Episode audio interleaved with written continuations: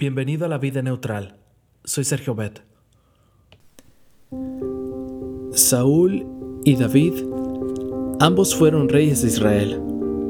Dios los amó y también los exaltó, pero al final aceptó a uno y rechazó al otro. ¿Y esto por qué? ¿Que acaso no pecaron los dos? Sí, pecaron los dos, pero uno tenía el corazón íntegro y el otro dividido. El corazón de David pertenecía a Dios, por eso siempre procuró hacerlo recto. Y cuando cometió un grave pecado con Betsabé, su arrepentimiento fue sincero y profundo.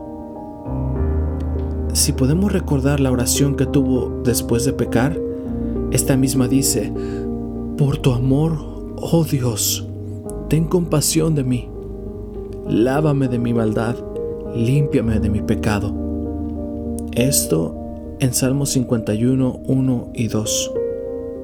Saúl, en cambio, por momentos parecía agradar a Dios, pero terminaba agradando a la gente.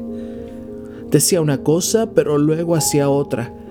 Y cuando pecó al ofrecer sacrificios sin autorización a Dios, no dio ninguna muestra de arrepentimiento, sino que se limitó a ofrecer excusas.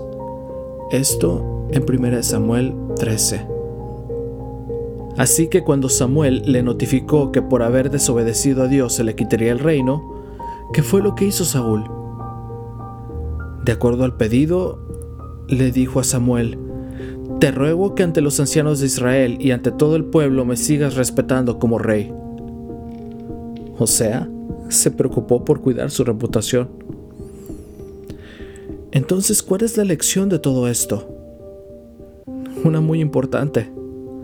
La razón por la que mucha gente se perderá eternamente no será porque pecaron, sino porque no quisieron arrepentirse. ¿Sientes que hay algo que tienes que decirle a Dios? ¿Has hecho algo malo en estos últimos días o hace ya mucho tiempo sin pedir a Dios que te perdone? ¿Has herido algún corazón? ¿Has permitido que entren en tu mente diferentes pensamientos corruptos? Cualquiera que sea el caso, las siguientes palabras te pueden ayudar. Quien quiera que bajo la reprensión de Dios humille su alma con la confesión y el arrepentimiento, tal como lo hizo David, puede estar seguro que hay esperanza para él. Jamás rechazará el Señor a un alma verdaderamente arrepentida. Esto del libro Patriarcas y Profetas, página 717. Así que, si lo deseas, ahora mismo puedes cerrar los ojos y pedir a Dios que te perdone. Su promesa es que la sangre de Cristo te limpiará de todo pecado. Tal cual lo dice Primera de Juan 1.7.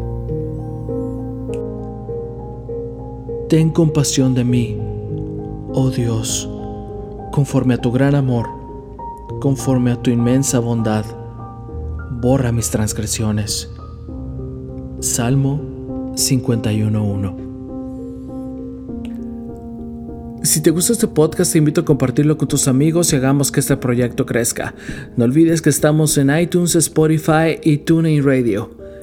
Búscanos en Facebook como La Vida Neutral. Cristo viene pronto. Dirige tu meta hacia la eternidad. Padre Celestial, te pido de todo corazón que la sangre preciosa de tu Hijo me limpie de todo pecado.